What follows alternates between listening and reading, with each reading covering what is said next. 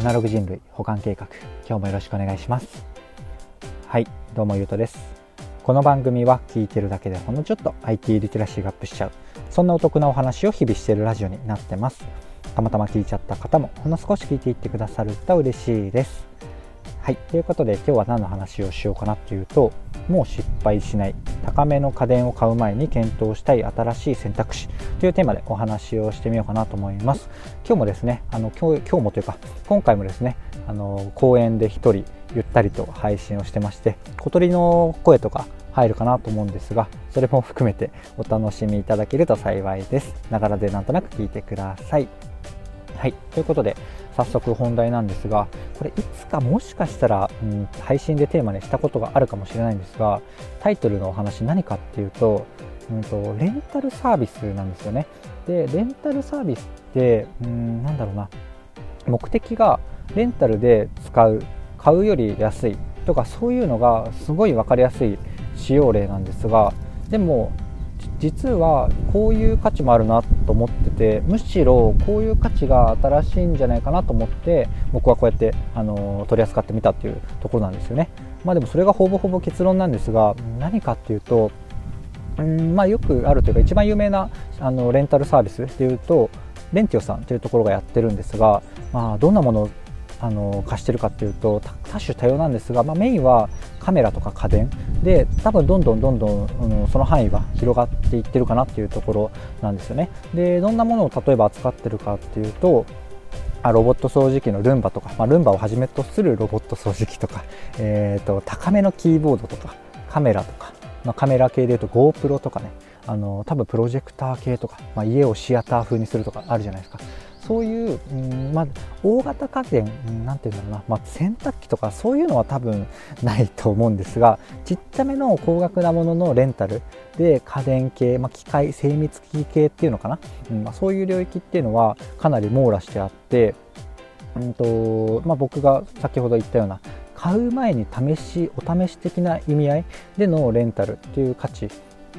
が、えーとかなりやっぱりあるなって改めて思ったんですよね。で何でかっていうと僕が使ったわけじゃないんですよ。申し訳ないというか。まだ僕はその用途では使ったことがなくって。ただ、えーと、同僚にですね本気でこれを進めるタイミングが来たんですよね。まあ、と、その方は何を検討してたかっていうとキーボードを検討してたんですよ、まあ、キーボードってあのパソコンの入力のキーボード。なんですがその方はあの地方在住で近くに大型家電のお店とかもないですし、うんとなんだろうまあ要はそういうことか、まあ、実際に触って試せないんですよね。結構それって僕はま鎌倉なのでちょっと外れてはいるんですが 首都圏辺りに住んでるとあのまあ、話では分かりつつもなかなか実感値としてそのニーズって分かりにくいなって改めて思ったっていうのもあって、えーと、要は、うん、その方で言うと、まあ、その地方都市の都心まで出るか、まあ、出たところでない商品とか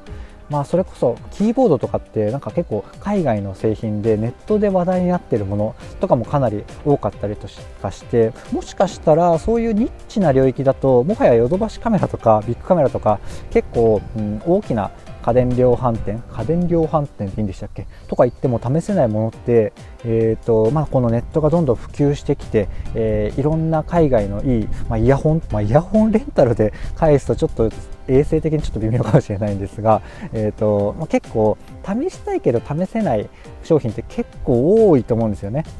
うん、なのでよりこう場所もそうですしこのネットが普及したからこそ、えーと、レンタルで試しに、えー、ちょっと高額め本当にだ1万円以上するような数万円とかする商品っていうのは、まあ、失敗して2個買ったら、まあ、3万するとしたら3万で6万するじゃないですか。で正直レンタルの C2C 高いんですよね、まあ、高いっていう感覚がなぜかっていうと、まあ、僕の中でそういうなんだろうな計算式があって、えーとまあ、単純にこうレンタルで数日使ったらあ数日というか、まあ、規定の量プラスちょっともうちょっと使ったら、まあ、倍とか使ったらかな2週間とかのものを、えーと、1ヶ月分とか使っちゃったら多分新品買えるぐらいの値段をするとか、まあ、もちろん商品とかによるしそのレンティオさん以外のサービスとかによあの料金体系によるとは思うんですけどそんな感じで単純にレンタルして使うと考えたら結構高いかなと思ったんですよね。で、まあ、安い、えーと、レンタルサービスとかだと例えば会社で昔使ったことがある w i f i ポケット w i f i のレンタルサービスとか iPad のレンタルとかは結構安いサービスがあってそれは本当に、えー、価値が全然違って、えー、普段はいらないけれども大量に一瞬であ一時期あの社員研修なのかわからないですけどまとめて、うん、使う必要がある時に安くレンタルできるサービスがありますよっていうとかはあったんですよね。まあ、話がなんかずれてきたんですが、まあ、そういうレンタルサービスとは全く価値が違くって本当に自分のものにする予定のものを事前に使うっていう形で、えーと、レンティオさんをはじめとする最近の C, C2C じゃないやレンタルサービスっていうのはあったりするのかなと改めて思ったんですよね。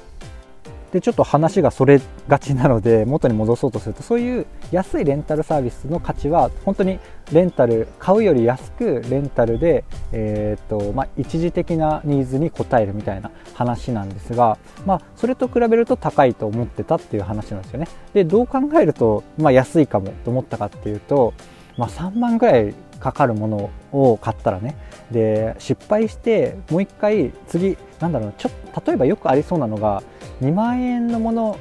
とかを欲しいなと思って、まあ、でもちょっとケチって1万5000円のスペックにしたら、えー、ちょっとやっぱダメでその2万ちょっととかもうちょっとワングレード高いものを買って、えー、落ち着くみたいな。それ結局、まあ、1万5000円と2万5000円だとしたら、まあ、4万円かかるわけじゃないですか、うん、で一発で2万5000円買えば、まあ失敗しなかったんですがでもねそういう、まあね、いろいろな人間の心理あるじゃないですか。まあそういうのでねなんだろうこう、まあ、同じぐらいの価格帯のものを失敗して2個買うと考えたら十分安いんじゃないかなっていう価格帯だったりするんですよね。このキーボード2万円とかで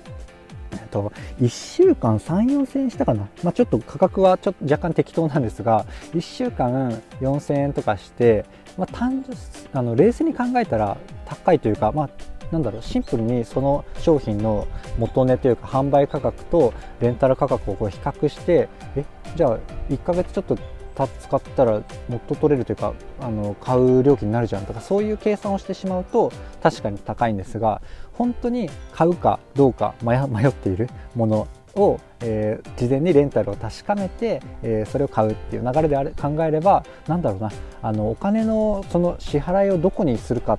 ていうっていうか何て言うんだろうな。その支払いのお金の価値はどこにあるかっていうと失敗しないための保険料みたいな感覚。だからなんだろうな あのスキーとかあのスノボの板とかのレンタルの保証料みたいな。保証金みたいな感覚、まあ、それはレンタルの保証金なんですけど、まあ、買うことを失敗しないための保険金的なノリ保険料的なノリで支払うと考えたら結構安いんじゃないかなと思ったんですね。僕も本当にうん直近でそういう高額な買い物をする予定がないので使、